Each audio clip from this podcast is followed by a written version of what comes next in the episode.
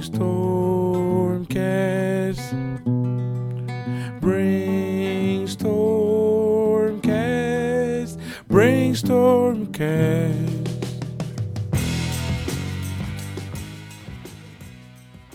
Salve, salve, monstrinhos e monstrinhas! Estamos aqui para mais um episódio do Brainstormcast, o podcast da Brainstorm and Dragons. E hoje nós temos a honra de trazer o autor de três das mega dungeons mais populares e bem estruturadas já escritas na história do RPG. O nome dele é Greg Gillespie e hoje nós temos a honra novamente também de ter como mediador para nossa entrevista internacional o Gustavo Domingues, que é o rei grifo da Saga Editora. Fala, Gustavo, beleza? Opa, beleza, vou usar o meu inglês quebrado de novo.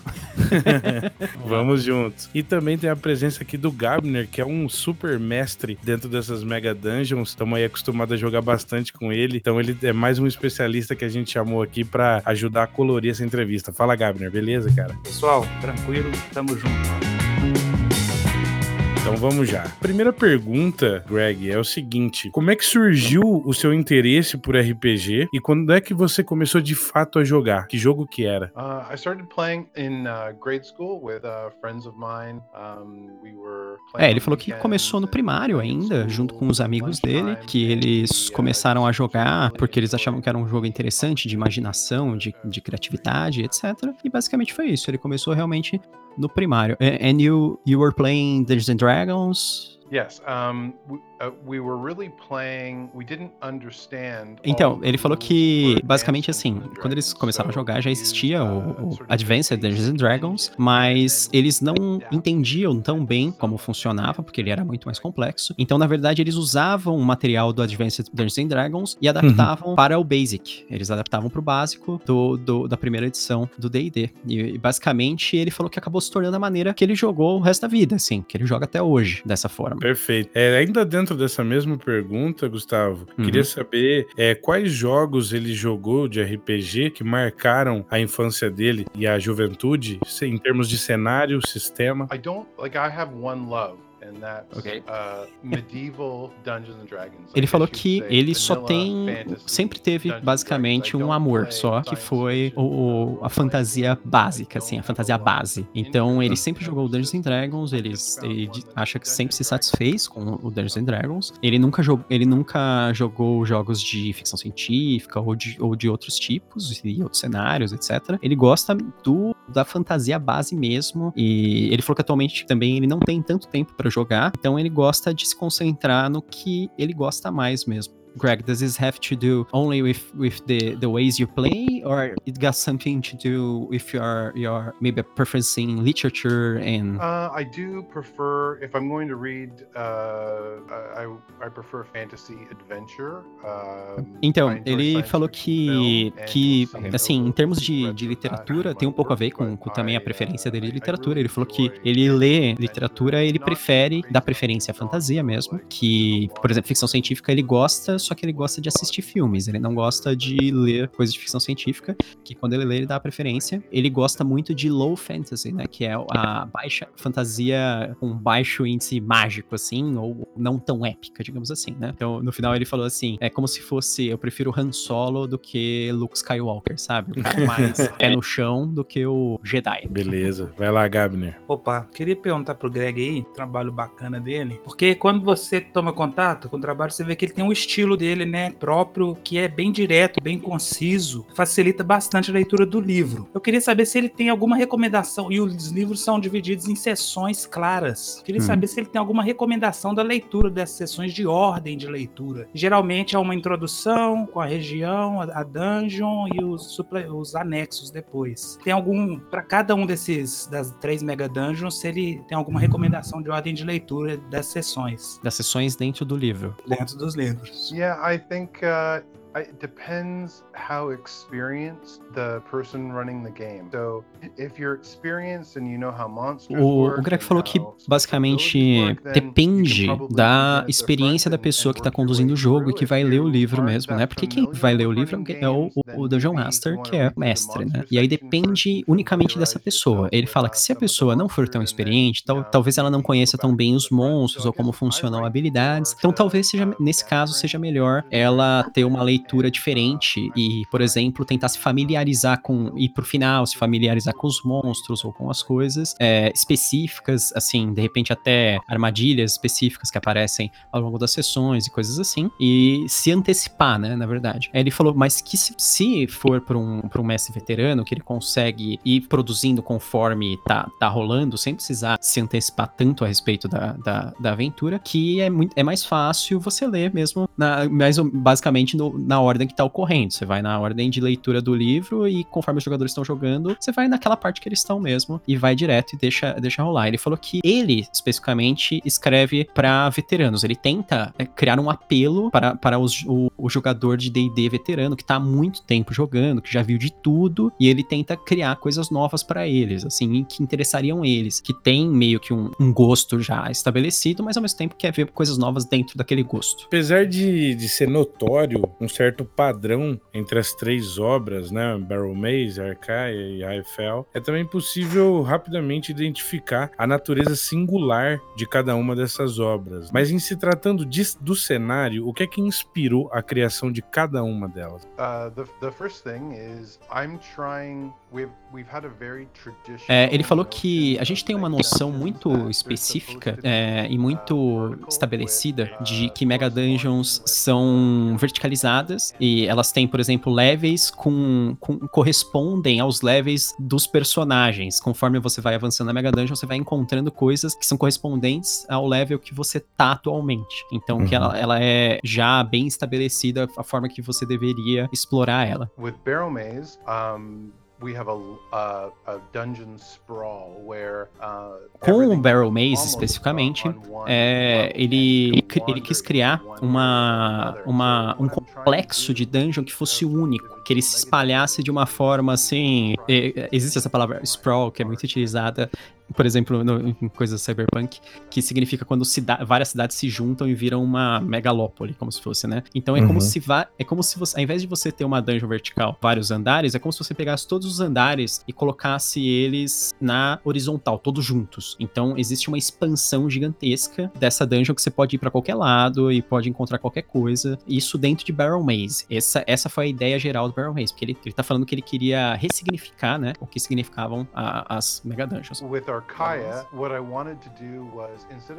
com Arcaia, ele, ele falou que ao invés de você começar em cima e você ir descendo, como é muito típico das Mega Dungeons, aqui ele não usou esse exemplo, mas eu posso simplificar com, com Under Mountain, por exemplo, que é uma que você desce especificamente, tipo, uhum. de cima para baixo, né? Ele quis fazer uma, uma dungeon entida, então que você cai num, num, num fosso, num buraco gigantesco, no abismo, e depois você tem que é, trabalhar a sua subida with Highfell, uh, I've always been uh, since uh, Dragons of Desolation with uh, the Dragonlance. I was always fascinated with the idea of a floating. Então ele falou que que desde o Dragons of Desolation que ele ele ficou é, fascinado pela uh, ideia uma dungeon flutuante de uma de um de uma uh, dungeon uma mega dungeon né, na verdade que fosse um dentro de um pedaço de terra que que flutuasse que voasse e junto com isso ele quis inserir e de certa forma eu, eu, ele não foi essa palavra que ele falou mas desconstruir a ideia ideia da, das torres de mago, porque ele, ele gosta muito da, da, do clichê das torres de mago, que são como, como ele é utilizado na fantasia, no RPG, como ele é um, uma, um, uma coisa fundadora de, dele, mas ele quis ressignificar ele e colocar dentro dessa Mega Dungeon, fazer uma interconexão através de círculos de teleporte, criar toda uma, toda uma coisa baseada nisso dentro da dungeon. Bom, ele acabou tocando aí em vários assuntos que eu ia perguntar, que é sobre justamente a identidade dessas dungeons Dungeons, o que, que ele buscou em cada uma delas, né? Exprimir ali com esses trabalhos. Uhum. Só que eu queria que, se ele puder falar, assim, uma, porque acho que um pessoal que vai escutar isso aqui é que nunca jogou, não tem um conhecimento sobre do que se tratam essas Mega Dungeons. Se ele pode falar um pouco das diferenças delas aí em termos de tema, o que, que cada uma, o que, que um jogador pode esperar daquilo ali em um mestre. Well, I think um, uh, Mega Dungeons speak to the origin of the hobby. So Uh,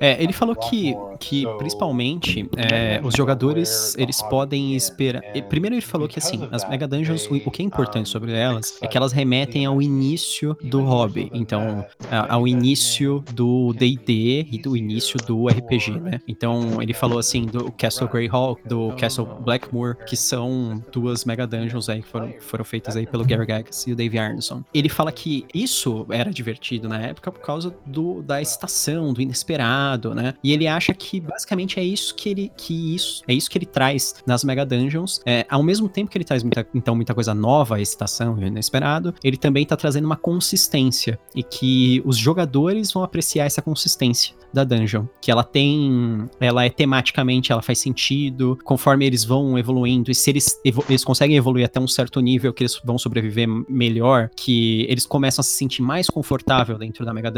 Então, basicamente é isso, que a consistência vai melhorar. E pro mestre, que os mestres vão aproveitar é, melhor o, o, jogo, porque talvez seja um pouco mais fácil de, de mestrar, porque ele sabe exatamente o que esperar em cada ponto. E é uma coisa mais fechada e não tão selvagem, louca, assim, como seria num, num jogo mais aberto. Cara, é, eu queria saber o seguinte: é possível perceber que existe um estudo um pouco mais aprofundado, até em termos de geografia, né? Na, principalmente, eu, eu notei isso muito profundamente na, em Arcaia, né? Mas isso me chamou a atenção pro cenário onde as Mega Dungeons estão instauradas. É que eu queria saber o seguinte: existe um mundo previamente criado para acolher os cenários, ou ele foi se expandindo à medida que as novas obras iam sendo criadas pelo Greg? Uh, there is, um, they are connected. Um, they're part of my uh, home game uh, ele falou que, na verdade, sim, todas as, as Mega Dungeons elas estão conectadas. Assim, todas elas fazem parte do jogo que ele que ele mestra para os jogadores dele, né? Que, que eles jogam na casa dele e tal. Todas elas foram, que legal, foram jogadas. E aí ele falou assim: um pequeno segredo é que o mapa do mundo dele é o mapa utilizado em um board game chamado Outdoor Survival. O Outdoor Survival, ele é um jogo de 1972, feito pela Avalon Hill. E Uou. ele é um ele é um jogo que ele, o mapa dele também foi utilizado pro Castle Blackmore do Dave Arneson. Então, é, para ele isso também conecta é, o, as Mega Dungeons ao D&D original, digamos assim, ao Castle Blackmore, as origens do, do hobby. Perfeito, cara. Nossa, muito interessante. Essa eu não esperava, não. E aí, Gabner? É bacana aí, porque é isso mesmo. Jogando o Battle Maze e o Arcai agora, é isso, essa é a sensação. Eu não estive, eu não vivi os primórdios do hobby, mas você tem isso que foi dito, o inesperado. Você fala, pô, eu tô jogando RPG mesmo, porque é muito conteúdo, é muito rico. E aí, sobre isso, já saindo do, do lore, do in-game pra fora, você ele pode falar um pouco é, o tempo que ele demorou para produzir essas obras aí, porque é, é de uma riqueza tremenda, é muito jogo que tem ali. Sure. Um, I uh, I don't keep track of the hours, uh, but and I think I might um, I might not want to do it anymore if I kept track of the hours. so that, that's é, ele falou que assim, primeiro que ele é uma pessoa muito uh, visual, então muitas vezes ele começa com uma imagem de cada uma delas e aí depois ele desenvolve a partir disso. Ele falou que ele não mantém é, um registro das horas que ele gastou com isso, mas ele falou que é absurdo e ele não gostaria de tentar fazer para não ficar também um pouco triste, porque é, é, é, você parece muito um trabalho, né? Fica, fica com cara de trabalho, digamos assim, quando você conta as horas. E é, assim, é meio que como se fosse parte de um hobby, na verdade, para ele, né? Lógico. E uhum. aí ele falou que ele, quando ele começa a desenvolver, é, ele desenvolve de uma forma que assim, ele sabe mais ou menos, através dessa imagem que ele tem inicial, ele sabe mais ou menos o que é o A, o que é o B, o que é o C. É, mas aí quando chega ali no D, ou no E, ele não sabe, mas ele põe isso no layout e depois ele vai preenchendo. E aí quando ele chega, dá tempo de, de ele basicamente entender o que, que é que, que leva até aquela parte. Porque é, ele tá falando mais basicamente de histórias que se interconectam dentro da Mega Dungeon, né? Uhum. Das histórias que fazem parte dentro dela. Então, é, é como. Eu perguntei para ele se era como se fosse fazer uma árvore crescer. Se você, você planta a árvore e você cuida da árvore e você tenta controlar ela, mas ela cresce sozinha dentro do, dos padrões que você estabeleceu. E ele falou que, que não exatamente, que seria mais como quebra-cabeça, que você começa pelas bordas, você faz toda a borda do quebra-cabeça e você vai tentando preencher no meio. Você não sabe exatamente como é o meio do quebra-cabeça, mas você sabe que conforme você for preenchendo o restante, você vai saber quando você chegar perto. Tem uma última pergunta aqui, que é o seguinte: é, se um grupo mais avançado, né, já conhecedor de de repente uma outra Mega Dungeon dele, por exemplo, um grupo que jogou bastante em Barrel Maze, vai de repente iniciar seu percurso em, em Arcaia, né? E de repente isso pode ser feito, obviamente, dentro da própria Mega Dungeon, né? Uma, as dungeons são interconectadas e elas per permitiriam essa conexão, né? No caso de como o DM lidar com a transição entre as obras em game, se ele teria algum tipo de dica nesse sentido. Well, what, it depends you know, uh, if characters are level 1 to 3, for example, you can Basicamente, ele falou que é o seguinte, faz, uh, se for um grupo assim, de uh, nível 1 a 3, isso é muito simples, é só você encontrar uma justificativa dentro da história, né, e você move os, os personagens de uma dungeon para outra, por exemplo. É, se você for fazer um negócio de mudança de personagem de, de level mais alto de uma dungeon para outra, já se torna uma coisa mais complicada, porque aí pode ser que eles passem que nem um trator por cima de, de determinadas partes da, da dungeon, né? Sem dificuldade hum. nenhuma. Depois, é, e, de, e fiquem, fiquem achando que estão perdendo tempo e tal. Mas ele falou que, no geral, ele gosta de deixar a cargo do, do jogador, dos jogadores mesmo. Os jogadores escolherem o que vão fazer, pra eles é, ficarem ficarem à vontade, assim. Então ele gosta de fazer aquele negócio que é, coloca o jogador na intersecção, assim, tá, tem lá três, três locais, três, é, três, como chama, três corredores, assim, e fala assim, ó, uhum. tá aqui, agora vai pra onde vocês quiserem, direita, esquerda ou meio, sabe? Então, ele, ele, ele, prefere dar uma liberdade, assim, total pro jogador, e eles, e eles que se virem com as consequências. Perfeito. Opa, queria uma última pergunta também, tem a ver já com hum. algo mais pessoal. É, uhum. Mas antes eu queria falar sobre, né, por que o objetivo dessa pergunta. Bom, né, o que eu tô tendo de experiência com as Mega Dungeons do Greg é que ela, uhum. ela entrega o que oferece. É divertido, eu me divirto, as pessoas estão se divertindo, os jogadores, e isso já vai para cinco meses. E tem muito chão pela frente. Ou seja, eu, eu acho que eu, quando eu pego um módulo de RPG, eu tomo contato com aquele material, eu penso assim, poxa, eu quero me divertir com isso aqui, eu quero dizer que é, é ele entrega, é, é cumprido aquele objetivo, se uhum. alcança uhum. aquilo ali, a diversão você alcança com esses, com essa, esses módulos. Eu queria saber como é que ele vê isso pessoalmente aí, esses, porque ele já falou que tinha objetivos, né? E quando ele fez o Barrel Maze tinha um objetivo, o Arcaia uhum. tinha um objetivo, o Raifel um objetivo. Como é que se ele, ele, como é que ele percebe o alcance desses objetivos? Se ele alcançou a satisfação pessoal dele? Porque, cara, tem gente se divertindo mesmo com essas obras. Com no mundo todo, né? No mundo todo. E aqui uhum. no Brasil mesmo tem dois West Marches acontecendo. West uhum. Marches, para quem não sabe, é uma mesa aberta, né? Onde pode-se ter vários mestres e vários jogadores tendo jogos é, de one-shots, né? Uma aventura com início, meio e fim numa única sessão, mas com grupos de rodízio. Os grupos fazem rodízio naquele mesmo cenário, com mudanças permanentes naquele cenário. Aqui no Brasil, online, eu tenho notícia de dois projetos West Marches que estão acontecendo, um com Barrow Maze e outro com Arcaia, e tem bastante gente envolvida. Uh, well, I would say, um, honestly, like, uh, I, I'm definitely um,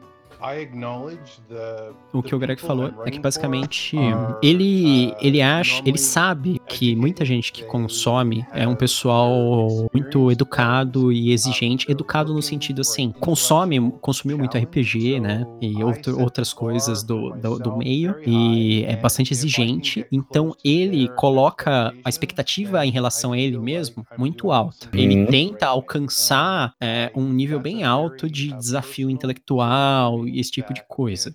Então, ele, ele diz que até então, é, o, digamos que o feedback tem sido muito bom e que isso deixa ele, lógico, muito feliz, que eles têm tudo a ver com o pessoal que joga mesmo. E ele, e ele se importa muito, né, com isso. O fato das pessoas que estão passando por esses desafios complicados, muitas vezes, terem se divertido, sabe? Então, é, é isso. Ele acha que. Ele não falou explicitamente isso, mas eu acho que ele quis que sim, que ele, ele ficou muito, muito satisfeito com a maneira que, que tudo ocorreu e, e que as publicações foram recebidas. Quero agradecer a todo mundo que está ouvindo aí. É, pra gente é também uma emoção muito grande, né? O encontro com o autor, porque de repente você fica tantas horas jogando, lendo, conhecendo, então o momento do encontro é sempre muito emocionante para todos nós, né? Então um agradecimento especial mesmo aí ao Greg por ter aceitado a nossa proposta da entrevista, por ter respondido tão bem, tão de uma maneira tão positiva em relação a esse hobby que vem conhecendo melhor, com mais profundidade, a, o movimento da SR, os jogos no estilo old school, e tem gostado muito. O público só tem aumentado. Isso muito graças também, tenho que pautar aqui, ao podcast Café com Dungeon, né? O pessoal do Regra da Casa, que estão inclusive colocando uma dessas campanhas de West Marches. Então, o público tem crescido demais, presença do Diogo Nogueira, né? O fato uhum. do DCC tem, tem, tem, tem aumentado bastante o público, né? Para esse tipo de jogo. Então, é muito positivo a gente ouvir um feedback do autor desse modo, sabendo que ele se esforçou tanto e que conseguiu encontrar um grande resultado, não só pra gente, mas no mundo todo. Então, meus agradecimentos. It's my pleasure. Thank you so much for having me. It was uh, wonderful to meet all of you and uh, perhaps we can do it again sometime. Ele falou que, que foi um prazer imenso participar, que ele gostou muito de, de falar com a gente e que a gente pode marcar mais uma vez para fazer de novo. Uma questão que é o seguinte: se, se ele tem trabalhado no, em algum outro projeto de Mega Dungeon ou algum outro tipo de, de jogo, de RPG, e se por acaso a gente pode esperar alguma coisa aí no futuro. ele falou que ele tem, ele tá trabalhando atualmente, uh, finalizando talvez aí a, a, a próxima Mega Dungeon. Ele não gosta de dar muito spoiler aí, muita coisa antes. A única coisa coisa que ele pode falar é que o, um fator muito relevante da próxima Mega Dungeon vai ser anões. Eita! Nossa, cara, adorei. Então é isso, pessoal. Muito obrigado. E apesar de a gente ainda ter milhões de perguntas, né? O nosso uhum. tempo é escasso. Ainda assim, há sempre tempo para fazer um anúncio aí a quem quiser. Eu peço para que, se você gostou desse episódio, você escute os episódios anteriores para ver algumas das algumas boas entrevistas que fizemos com, com personalidades aí da, da comunidade de RPG no Brasil. E agora com a presença de alguns desses nossos ídolos fazendo as nossas primeiras entrevistas internacionais Então agradeço muito aí a todo mundo que está ouvindo e chega lá no podcast para curtir também. Valeu.